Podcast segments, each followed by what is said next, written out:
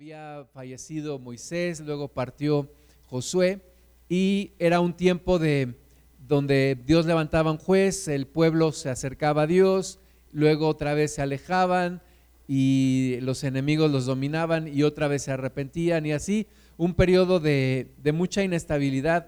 Y dice jueces 21, 25 que en estos, en estos días no había rey en Israel y cada uno hacía lo que bien le parecía.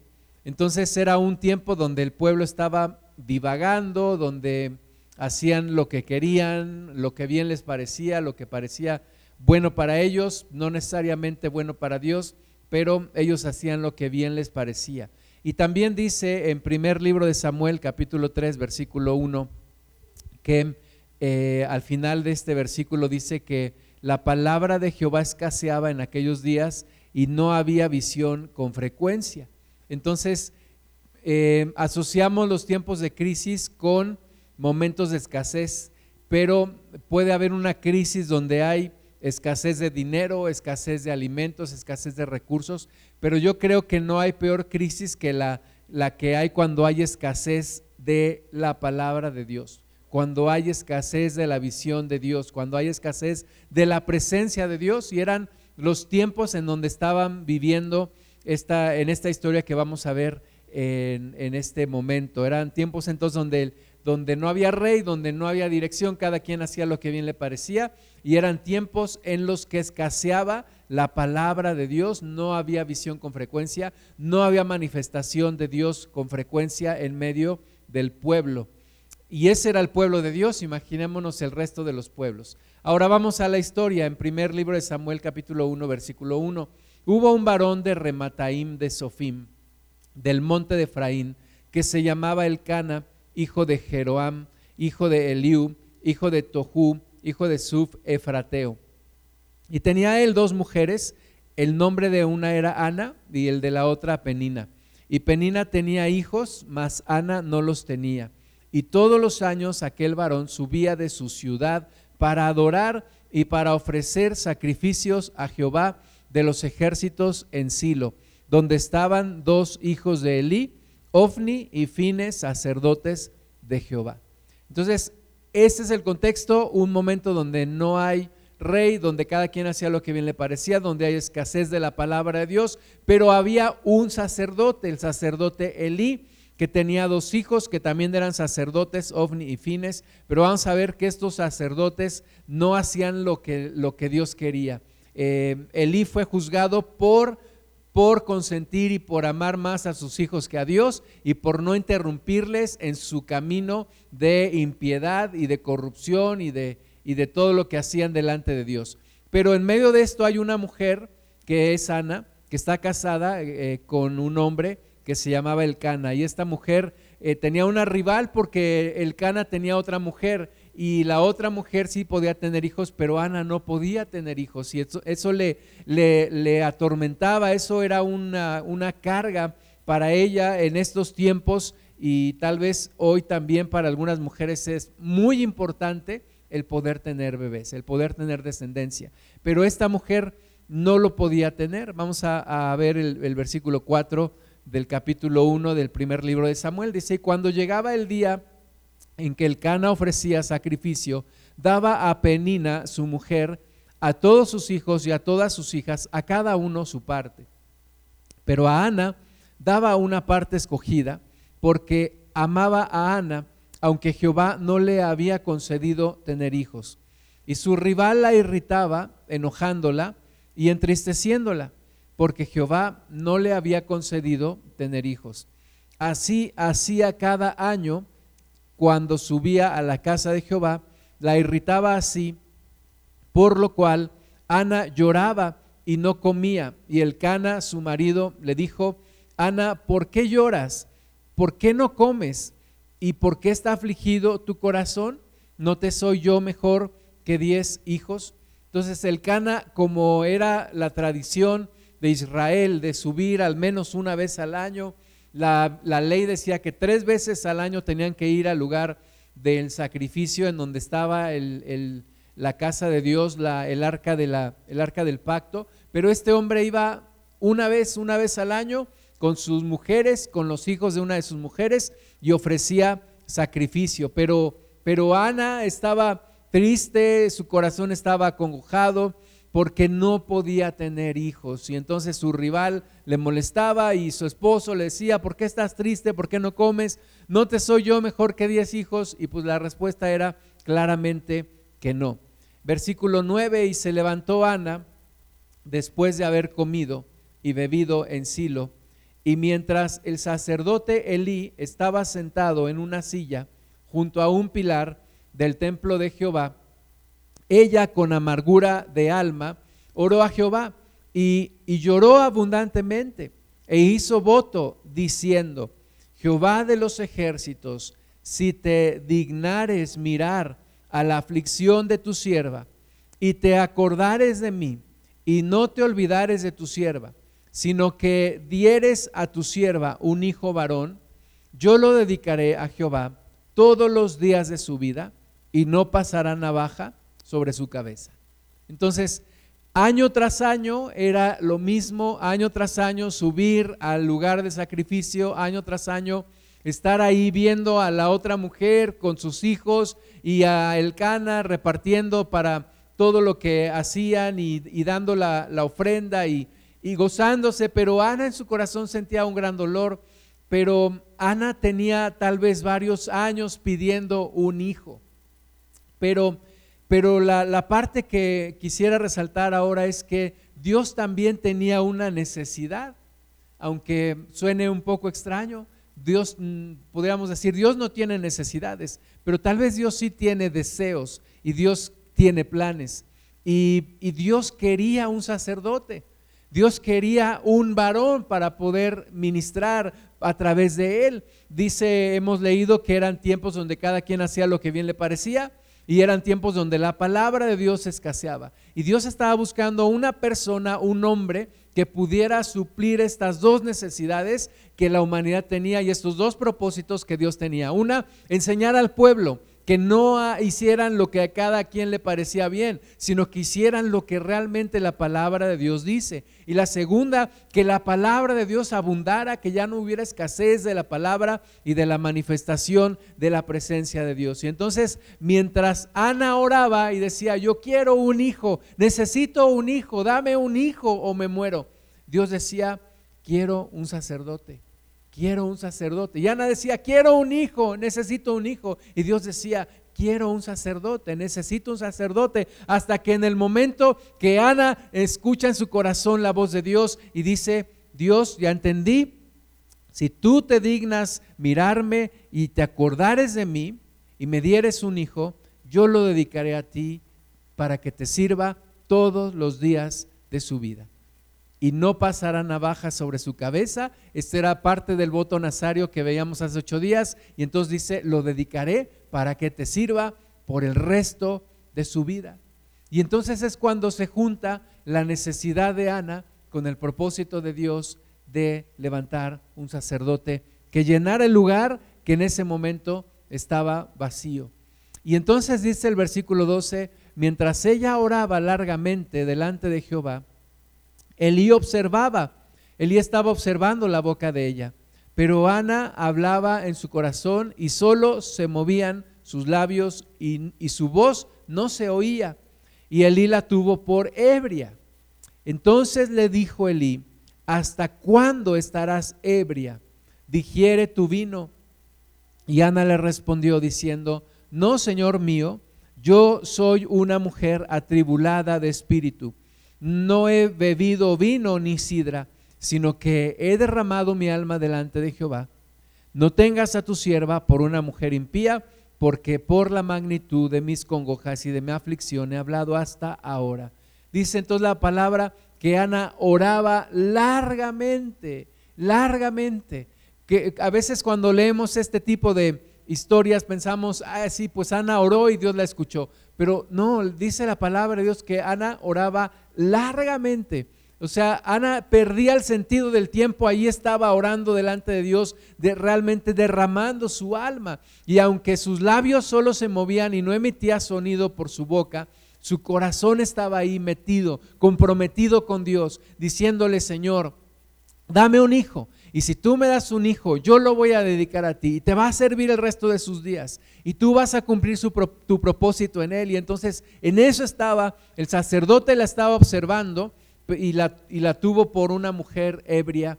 Pero la mujer dijo, no estoy ebria, sino que estoy derramando mi alma delante de Dios. Y entonces versículo 17, Eli respondió y dijo, ve en paz y el Dios de Israel te otorgue la petición que le has hecho. Y ella dijo, halle tu sierva gracia delante de tus ojos. Y se fue la mujer por su camino y comió y no estuvo más triste. Este es el efecto de una oración escuchada. No ha pasado nada todavía, no ha concebido un bebé todavía, pero Ana, al derramar su alma delante de Dios, al, al sentir que su oración es escuchada, se queda en paz, come, ya no está más triste y sigue su camino y espera en Dios. Y este es el tipo de oración que hay que hacer. Una oración largamente, sí, donde, eh, pero no con palabrería vana, sino donde esté involucrado nuestro corazón y donde esté afinado nuestro oído para saber qué es lo que Dios quiere en ese propósito, en esa necesidad que tú y yo tenemos, qué es lo que Dios quiere, en qué se va a manifestar, de qué manera Dios se va a manifestar. Vamos a seguir leyendo eh, versículo 19. Y levantándose de mañana, adoraron delante de Jehová y volvieron y fueron a su casa en Ramá. Y el Cana se llegó a Ana, su mujer, y Jehová se acordó de ella.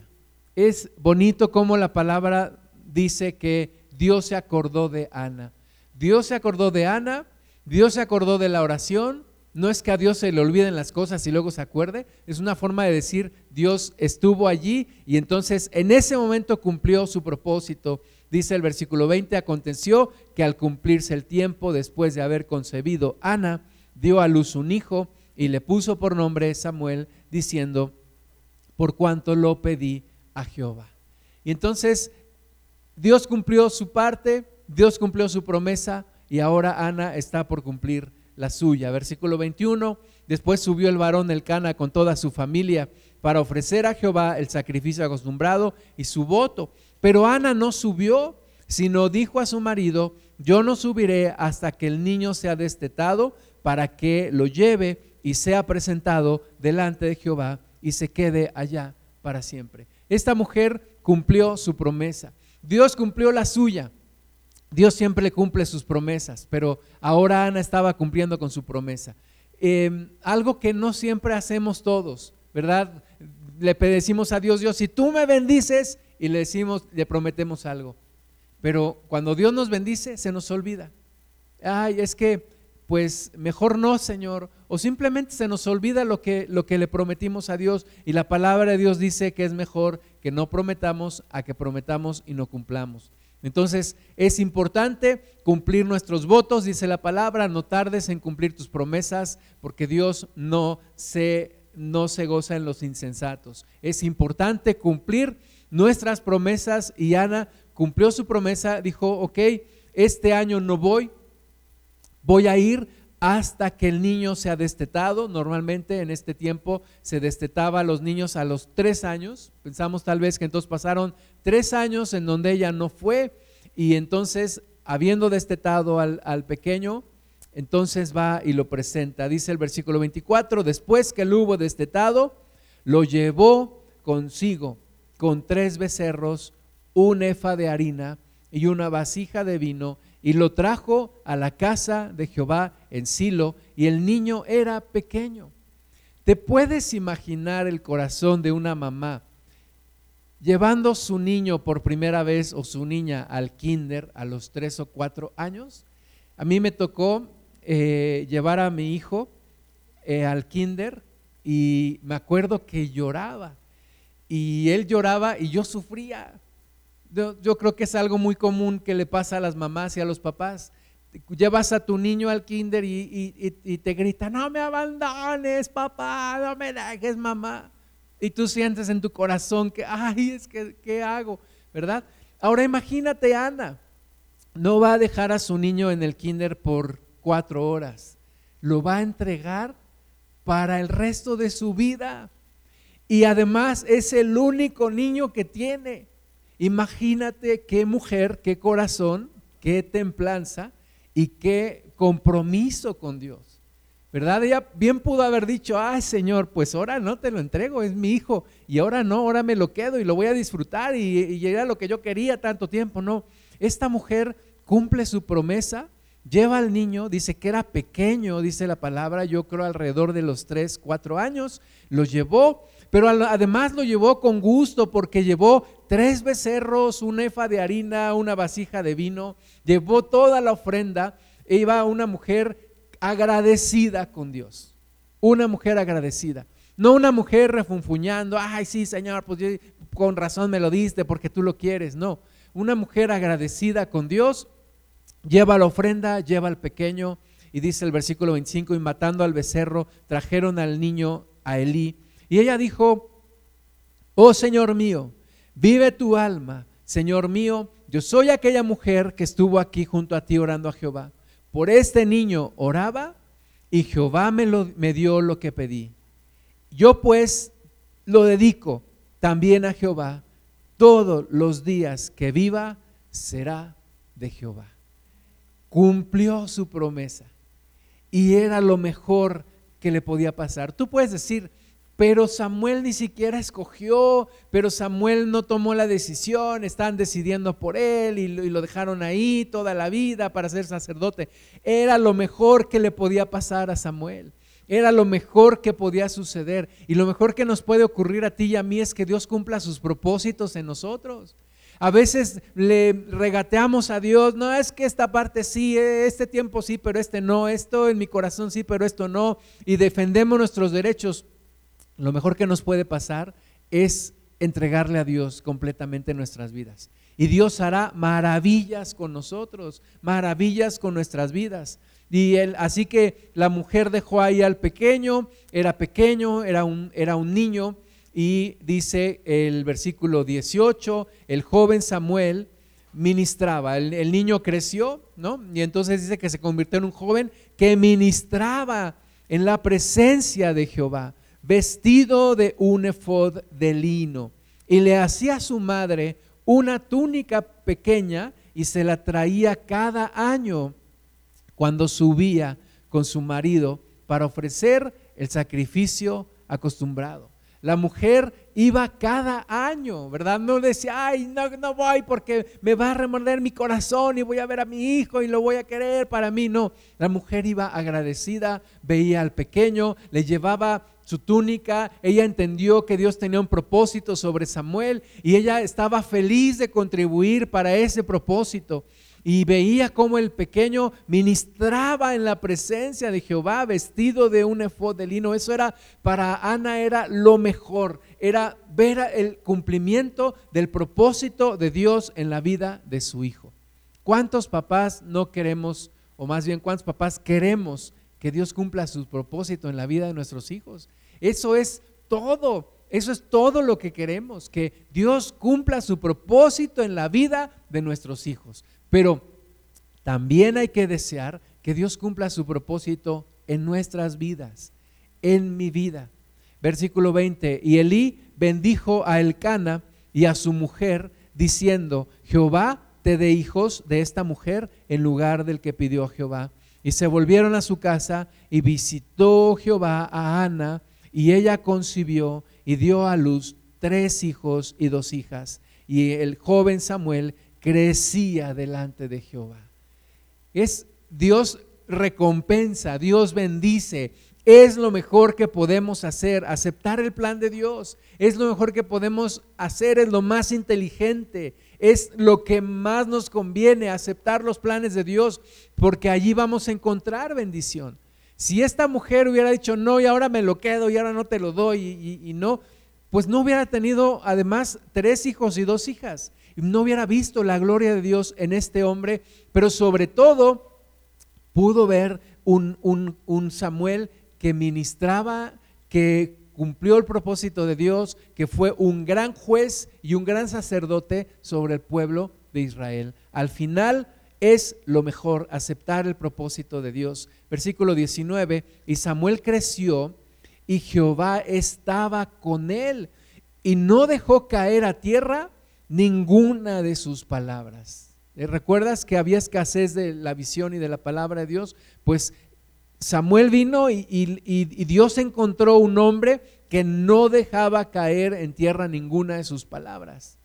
Todo lo tomaba, lo absorbía, lo, lo memorizaba, lo entendía, lo meditaba. Ayer estuvimos en la casa de mis papás y, y estuvimos buscando unos papeles y encontramos un cuaderno que era el cuaderno de las notas de mi papá.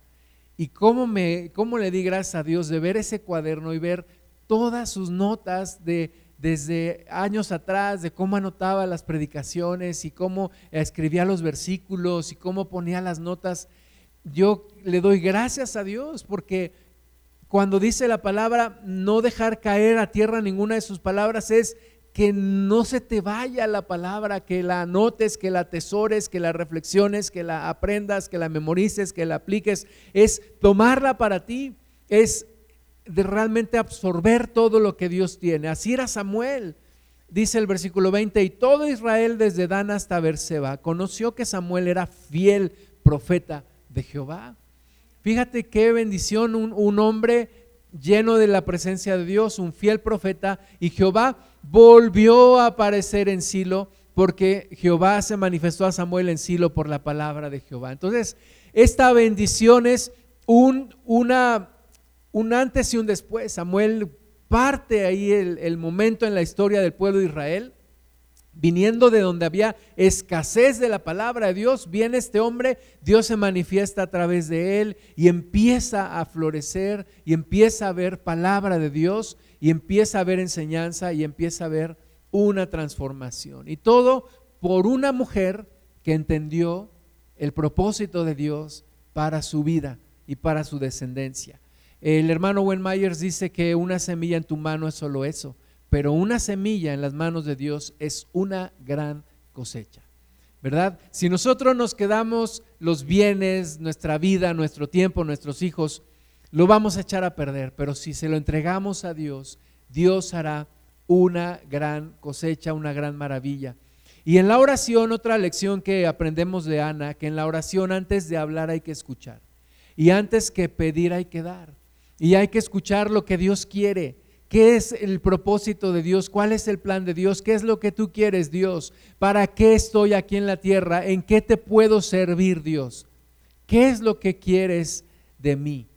Es importante escuchar al Señor. Dice primera de Juan 5:14, y esta es la confianza que tenemos en Él, que si pedimos alguna cosa conforme a su voluntad, Él nos oye. Y sabemos que Él nos oye en cualquiera cosa que pidamos, sabemos, perdón, y si sabemos que Él nos oye en cualquiera cosa que pidamos, sabemos que tenemos las peticiones que le hayamos hecho. ¿Verdad? Entonces, es sencillo de entender. Si yo le pido a Dios de acuerdo a su voluntad, Él me escucha. Es una confianza que podemos tener. Si yo le pido a Dios de acuerdo a su voluntad, Él me va a escuchar. Y si Él me escucha, Él me va a contestar. Él me va a bendecir. Es, fácil entender esta lógica. la cuestión está en pedirle a Dios de acuerdo a su voluntad. Entonces, escuchar la voz de Dios, ser sensibles en nuestro corazón a la voz de Dios para poder pedir de acuerdo a ese propósito. Ese es el enfoque correcto, ¿verdad? Algunos pensamos que Dios está para hacerme rico, o que Dios está para hacerme feliz, o que Dios está para hacerme famoso. Pero todo eso es equivocado. Dios está para que yo me rinda delante de Él. Dios no está para cumplir mis caprichos, Dios no está para hacerme feliz, Dios no está para hacerme rico, Dios no está para hacerme famoso. Claro, Dios me va a bendecir, pero el orden de las cosas es, Dios está para que yo me rinda delante de Él. Dios está para que yo lo escuche a Él. Entonces, en la oración es importante, primero, conocer su voluntad. Leer la palabra de Dios, por eso es tan importante y por eso es tan importante pasar tiempos con Él, escuchar su voz, saber qué es lo que Él quiere de mí y entonces, en, de acuerdo a eso, oro al Señor en su voluntad y sé que Él me va a escuchar y sé que Él me va a responder. Segunda de Corintios 5:14. quisiera ir un poco más allá en esto de la historia de Samuel. Dice, porque el amor de Cristo nos constriñe pensando esto, que si uno murió por todos, luego todos murieron. Y por todos murió para que los que viven ya no vivan para sí, sino para aquel que murió y resucitó por ellos. Amén. Cristo murió por todos y ahora lo justo es que todos vivan para Él, que todos vivamos para Él.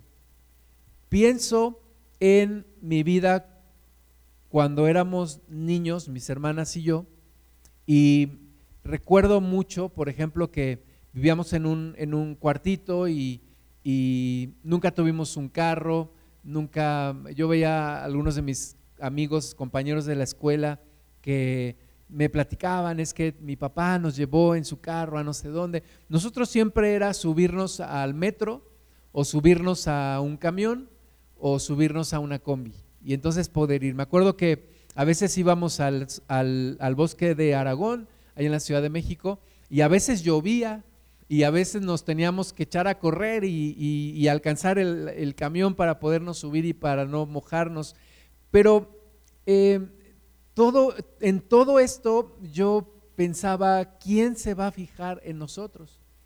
¿Quién, ¿Para quién podamos ser relevantes nosotros? Siendo una familia así, siendo personas comunes y corrientes, siendo personas como muchas otras.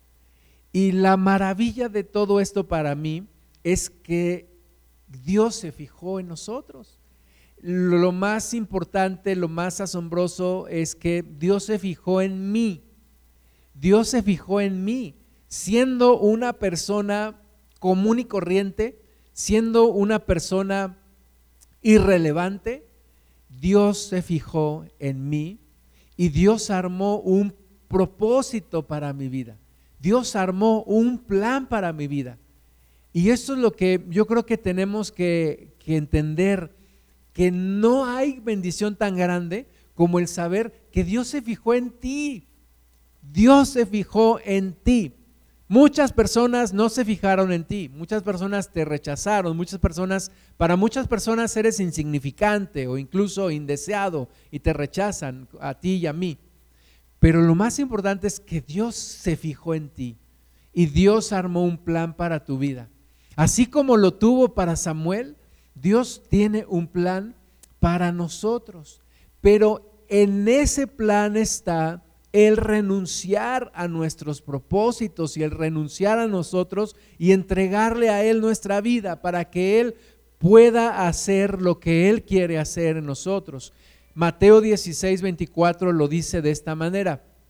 Entonces Jesús dijo a sus discípulos, si alguno quiere venir en pos de mí, niéguese a sí mismo y tome su cruz y sígame. Vea, muchas veces se nos hace alto el costo de decir, es que cómo le voy a entregar a Dios mi vida completamente, es que, es que cómo es posible.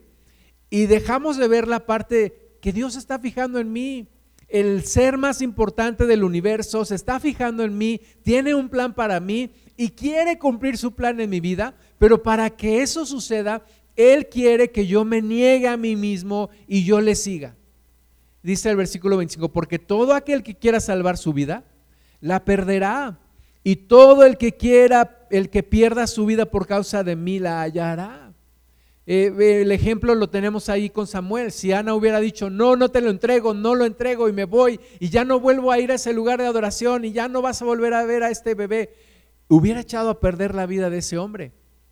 Pero al perder su, su bebé, al perder a su hijo, realmente lo ganó porque vio la, la, obra de Dios y el propósito de Dios en ese varón.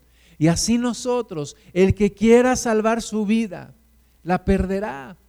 El que, el que recogió mucho maná y lo escondió, se le agusanó. Y así es con nosotros, el que quiera esconder su vida y rescatar su vida, no Dios, esto no, no te lo doy, se nos va a gusanar, se nos va a echar a perder. Y qué desagradable es, es comer una fruta que tiene gusanos. No, pregúntenle a mi esposa. que el otro día estábamos comiendo una naranja, íbamos en el camino, veníamos, íbamos de aquí a nuestra casa y iba mi hija, mi esposa y yo y, y estábamos comiendo una naranja que ella nos estaba dando y de repente grita, ¡ay, Dios mío! ¿Qué pasó? Y nosotros bien espantados y parecía que ya se iba a bajar de la camioneta. Dijo, tiene gusanos, estamos comiendo los gusanos. Bueno, es muy feo comerse algo con gusanos. Entonces, para que no se nos eche a perder la vida, nosotros necesitamos entregársela a Dios. El que quiera salvar su vida, la perderá. Y todo el que pierda su vida por causa mía la hallará. Porque ¿qué aprovechará al hombre si ganare todo el mundo y perdiere su alma? ¿O qué recompensa dará el hombre por su alma?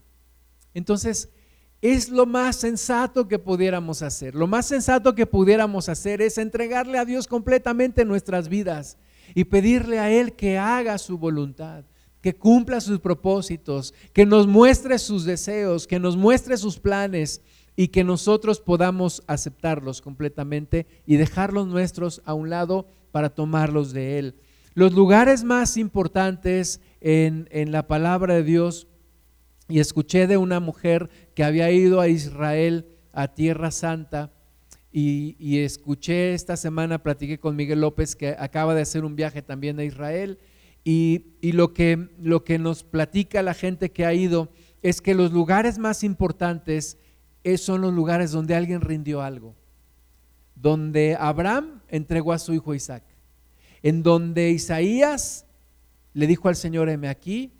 O en el Getsemaní, en donde Jesús entregó su vida y le dijo al Padre, hágase tu voluntad y no la mía. Los momentos más memorables en la palabra de Dios son en los que alguien le entregó a Dios su vida.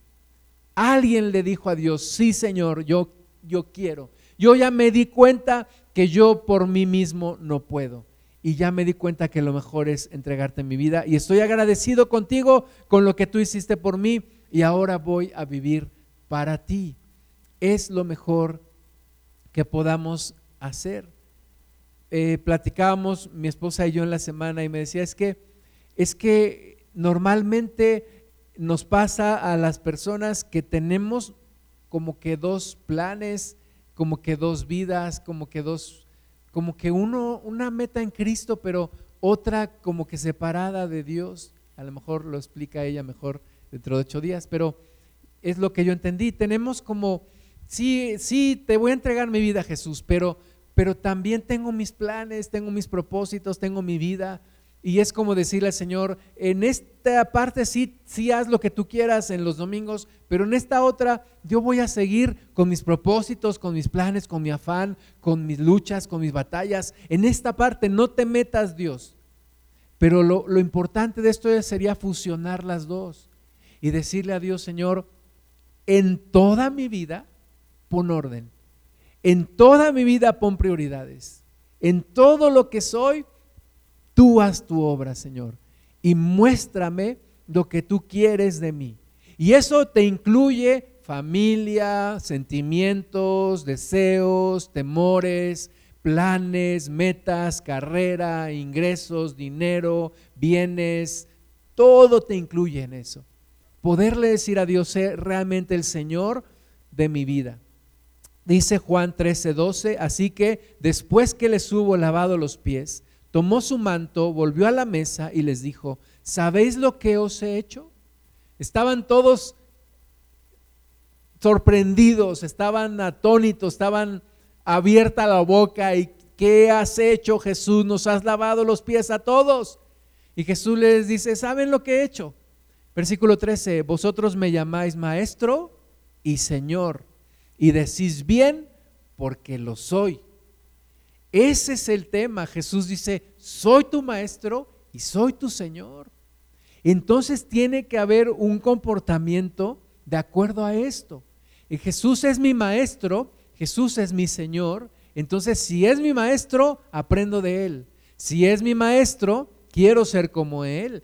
Y si es mi Señor, hago lo que Él me ordena. No me mando solo, hago lo que Él me dice. Quiero agradarle, quiero vivir para Él. Jesús dice, soy tu maestro y soy tu Señor. Y bien dices, ahora actúa en consecuencia, cumple tu palabra, actúa en congruencia.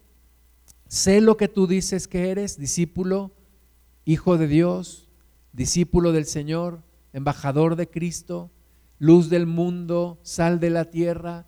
¿verdad? Si somos todo eso, realmente necesitamos vivirlo, necesitamos entregarle al Señor nuestra vida. Malaquías 1:6, el Hijo honra al Padre y el siervo a su Señor.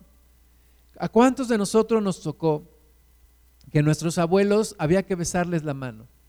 A mi, a mi abuelita materna eh, eh, le gustaba que le besáramos la mano, a mi abuelito materno también, y honrarlos, y mis papás a sus papás les hablaban de usted, y ay de ti si no, si, hacías algo que, que no les pareciera. Entonces, dice aquí, el hijo honra al padre y el siervo a su señor. ¿Has visto patrones que, traen cortita a la gente y, la gente se cuadra y dice, no, pues es que aquí está el patrón y hay que hacer las cosas bien, o, o aquí está el jefe.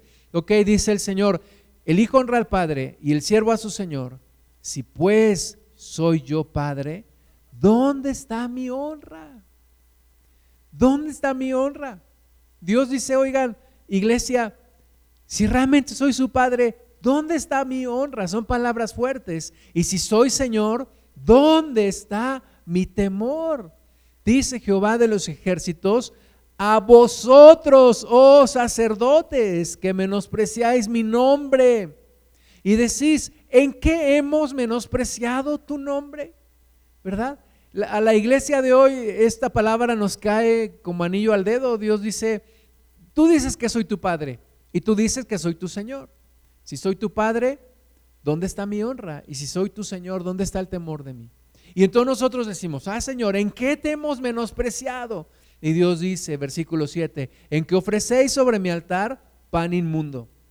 Y dijisteis, ¿en qué te hemos deshonrado?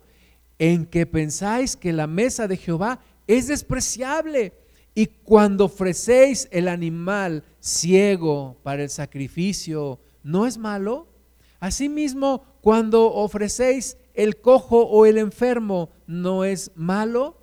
Preséntalo pues a tu príncipe, ¿acaso se agradará de ti o le serás acepto?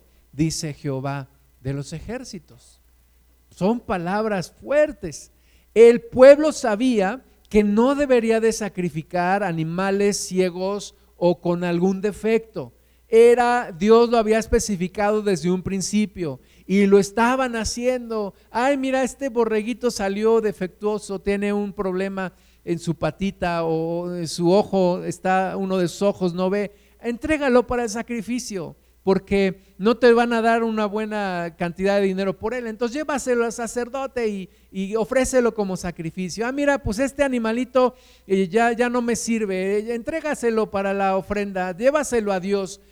Y eso es lo que Dios dice, ustedes están menospreciando mi nombre.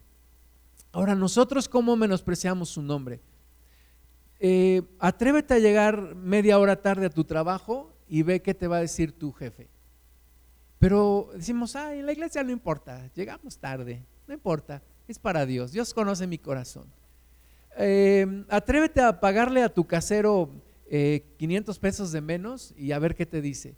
Y acá es, no, no importa, el del diezmo, no, no, no, le hace, no le hace, le voy a sacar un poquito. Y, este, al cabo que Dios conoce mi corazón. Y menospreciamos el nombre de Dios. Y Dios dice, ah, sí, hazlo así con tus príncipes, a ver qué te dicen. Hazlo así con aquellos a los que sí les tienes en alta estima. Y entonces la iglesia de hoy nos hemos convertido en una iglesia de palabra solamente solamente de palabra. Le decimos a Dios, eres mi Padre o eres mi Señor. Pero Dios dice, ajá, ¿en dónde está mi honra? ¿En dónde está mi temor? ¿En dónde están los hechos? ¿Dónde estás tú? ¿Dónde está tu corazón? ¿Dónde están tus prioridades? Eh, atrévete a, faltar a tu trabajo un mes, a ver qué te dicen. Y acá, nada, no importa, este, Dios sabe mi corazón, Dios sabe lo que yo soy. Y menospreciamos el nombre de Dios, en eso se nos va un gran problema a nosotros, porque, porque Dios no nos necesita, es la verdad. Pero nosotros sí necesitamos a Dios. Y nosotros somos los que nos estamos haciendo el daño.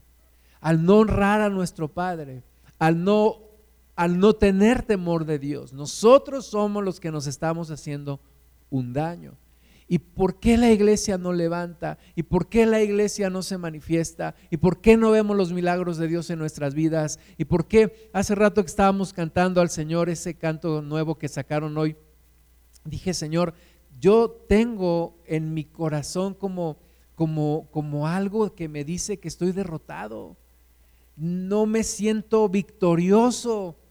Eh, no, no siento que la iglesia se sienta victoriosa creo que estamos como en los tiempos de, Gedeón, en donde escondían todo porque los enemigos venían y arrasaban con todo. Yo creo que yo quisiera sentir más la presencia de Dios y sentir la victoria del Señor en cada área de mi vida y ver el poder de Dios. Pero pero entonces necesito revisar mis caminos y necesito revisar mi corazón, en dónde yo he deshonrado a Dios, en dónde yo le he fallado a Dios, en dónde he menospreciado su nombre, porque yo quiero ser parte de una iglesia victoriosa.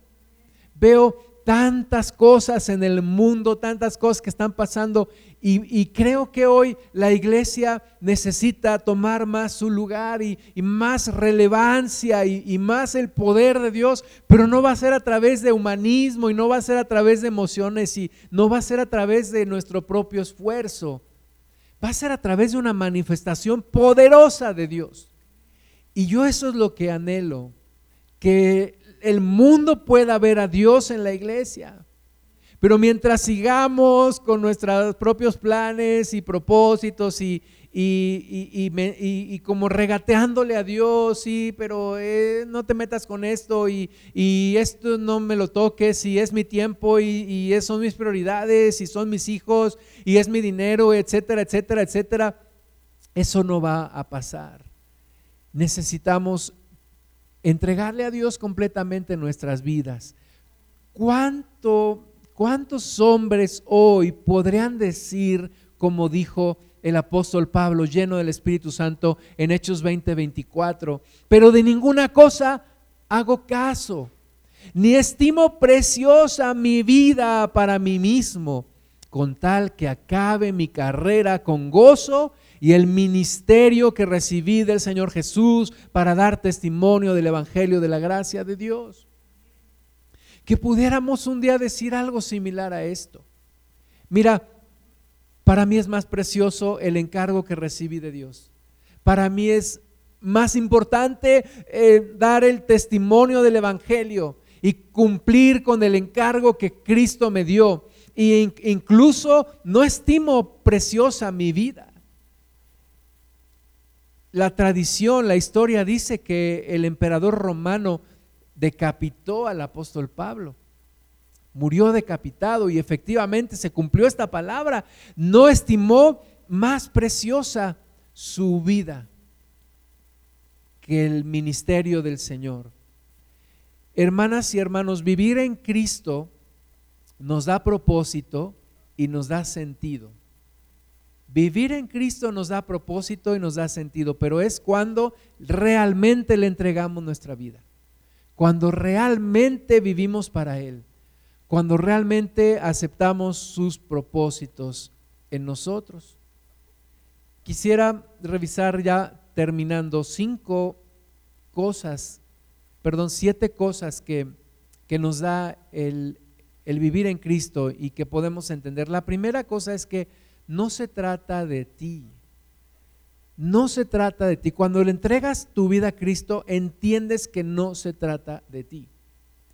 El importante aquí no eres tú. El importante aquí no soy yo.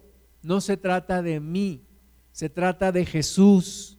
Dice Hebreos 1.1, Dios habiendo hablado muchas veces y de muchas maneras en otro tiempo a los padres por los profetas, en estos postreros días nos ha hablado por el Hijo ¿Y quién es el Hijo? Dice, a quien constituyó heredero de todo y por quien asimismo hizo el universo. Entonces, cuando nosotros decimos, ay, es que ¿qué tierra le vamos a dejar a nuestros hijos? El, el cambio climático, esto es un desastre. ¿Qué mundo le vamos a dejar a nuestros hijos? No, deberíamos estar pensando, ¿qué cuentas le vamos a dar al heredero de todo esto? ¿Qué cuentas le vamos a dar de todo este cochinero que estamos haciendo aquí en la tierra al heredero, al dueño verdadero de todo esto? Es Jesús. Es Jesús el centro de la historia. Dice la palabra de Dios que Él hizo el universo por Él, por su causa. Es para Él, el universo es para Jesús. A veces decimos, ay, nosotros los hombres, los humanos somos tan inteligentes y Dios nos dio todo. No, Dios no lo hizo para nosotros, Dios lo hizo para Jesús. Dios lo hizo para Él. Es como cuando vas, cuando eras niño, ibas a la fiesta de cumpleaños de tu amiguito o de tu amiguita.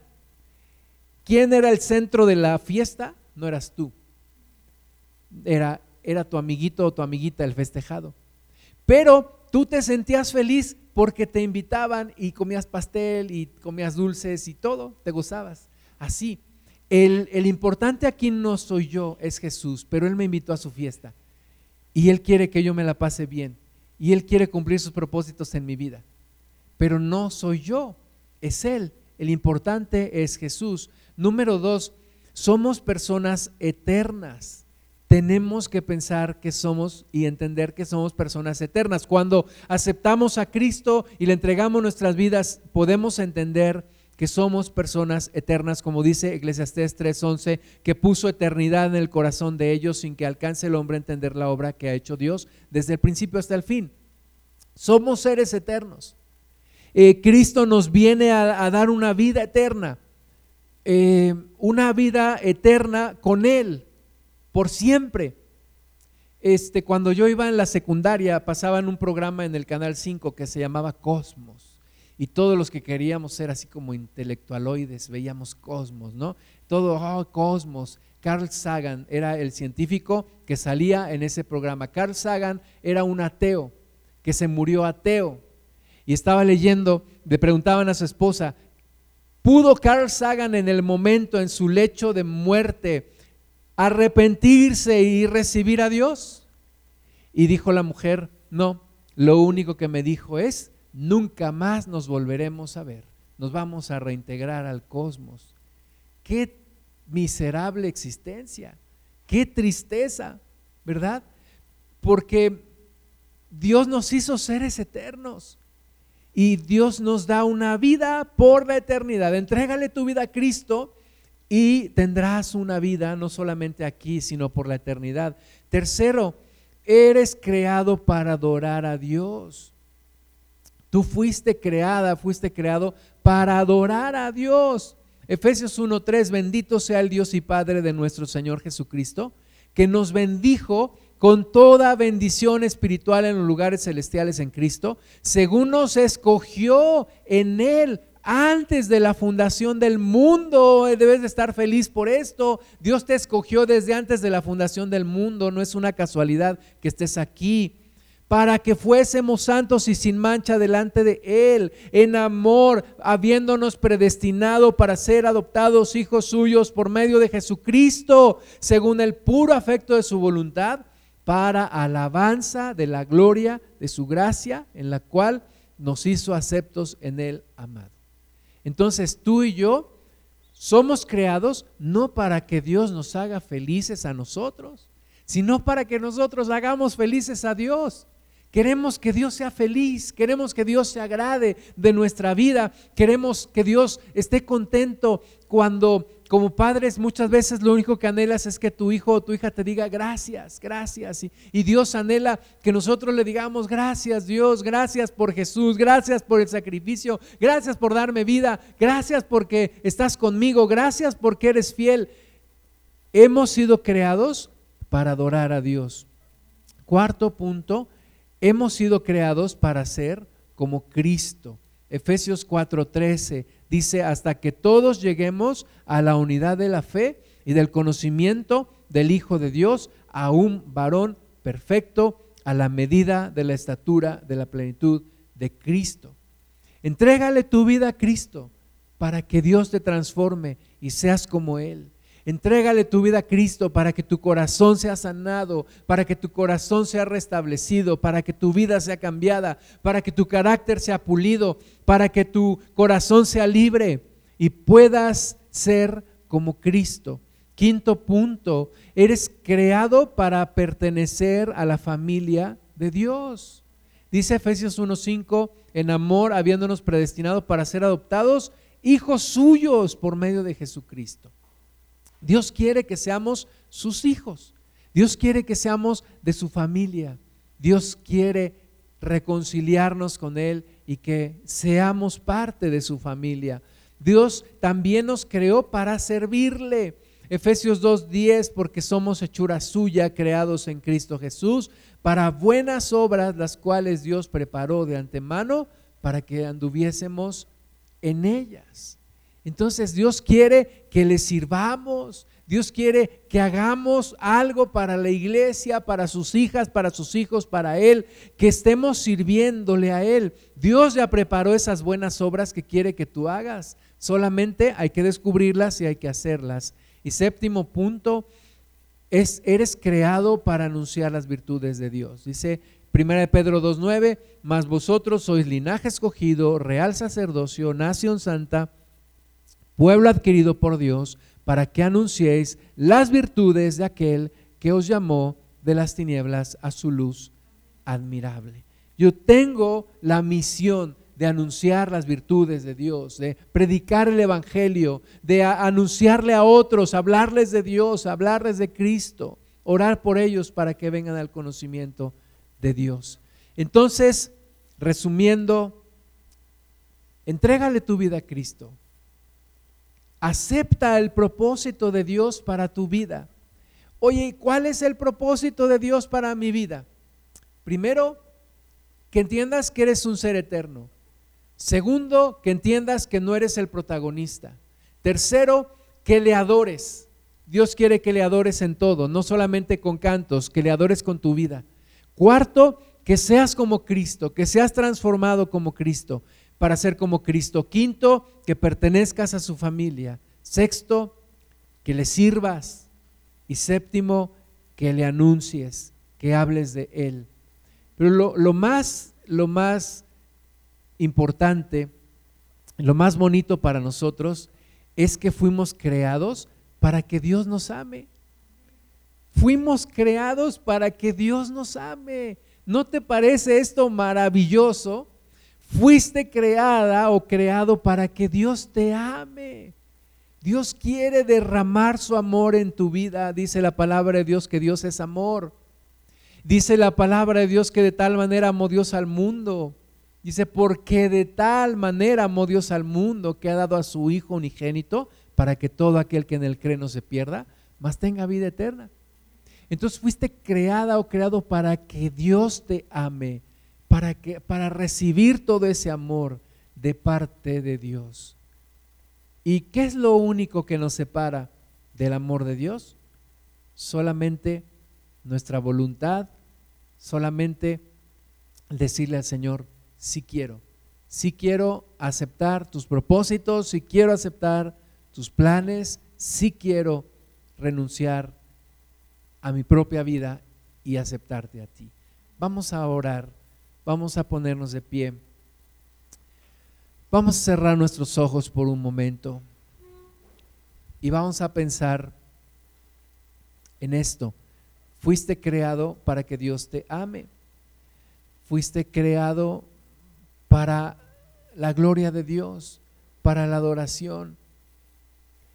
Hemos llamado a Dios Padre, hemos llamado a Dios Señor, pero Dios no hemos honrado tu nombre como tú quieres, no hemos temido tu nombre como tú deseas. Señor, y eso ha sido en perjuicio nuestro, porque tú eres Dios, hemos entendido, Padre, que tú eres Dios y que tú seguirás siendo Dios con nosotros o sin nosotros, y que tu gloria seguirá siendo tu gloria la reconozcamos o no la reconozcamos. Pero eso ha sido en perjuicio de nosotros el no darte gloria, el no darte honra, el menospreciar, Señor, tu nombre. A veces por descuido, a veces por ignorancia y a veces premeditadamente. Señor, perdónanos. Padre, perdónanos. Perdónanos, Espíritu Santo, que hemos menospreciado tu nombre, Padre. Hemos menospreciado tu presencia, Espíritu Santo, y hemos menospreciado tu sacrificio, Señor Jesús. Pero queremos hacer un alto en el camino y pedirte perdón y retomar, Señor, tus propósitos y pedirte que le des sentido a nuestras vidas. Señor, estamos tan, tan ocupados, tan apresurados siempre, tratando de cumplir nuestros propósitos, tratando de hacer nuestras actividades y de alcanzar nuestras metas. Pero Señor, necesitamos el cumplimiento de tus propósitos, de tus metas, de tus sentido de vida en nosotros. Y te entregamos en esta hora nuestra vida, Señor. Te entregamos nuestra vida. Ayúdanos a corregir cada día, en cada momento. Ayúdanos, Señor, a tener un pensamiento que persevere en ti. Ayúdanos, Señor, a ver esa cruz en donde tenemos que crucificar nuestro ser y tomar nuestra cruz cada día y seguirte y seguirte, Señor Jesús. Y ver tu gloria, Señor, y ver el cumplimiento de tus propósitos en nosotros, en nuestros hijos, en nuestra descendencia, en nuestros padres, en nuestros hermanos, en nuestros hermanos en Cristo en el poder predicarle a nuestros amigos, a nuestros familiares, el poder anunciarles de ti, Señor, el poder darte tu lugar, Jesús, como el heredero del universo y aquel por quien Dios constituyó todas las cosas, Señor, y darte el centro de nuestro corazón. Y no estar peleando por una popularidad y un protagonismo que no que no tenemos y que no vamos a tener. Señor, pero nos gozamos en que tú nos miraste, como dice tu palabra, porque nos trajiste de tierras lejanas y yo te vi, dice tu palabra, y te puse nombre y te dije, mío eres tú. Tú nos viste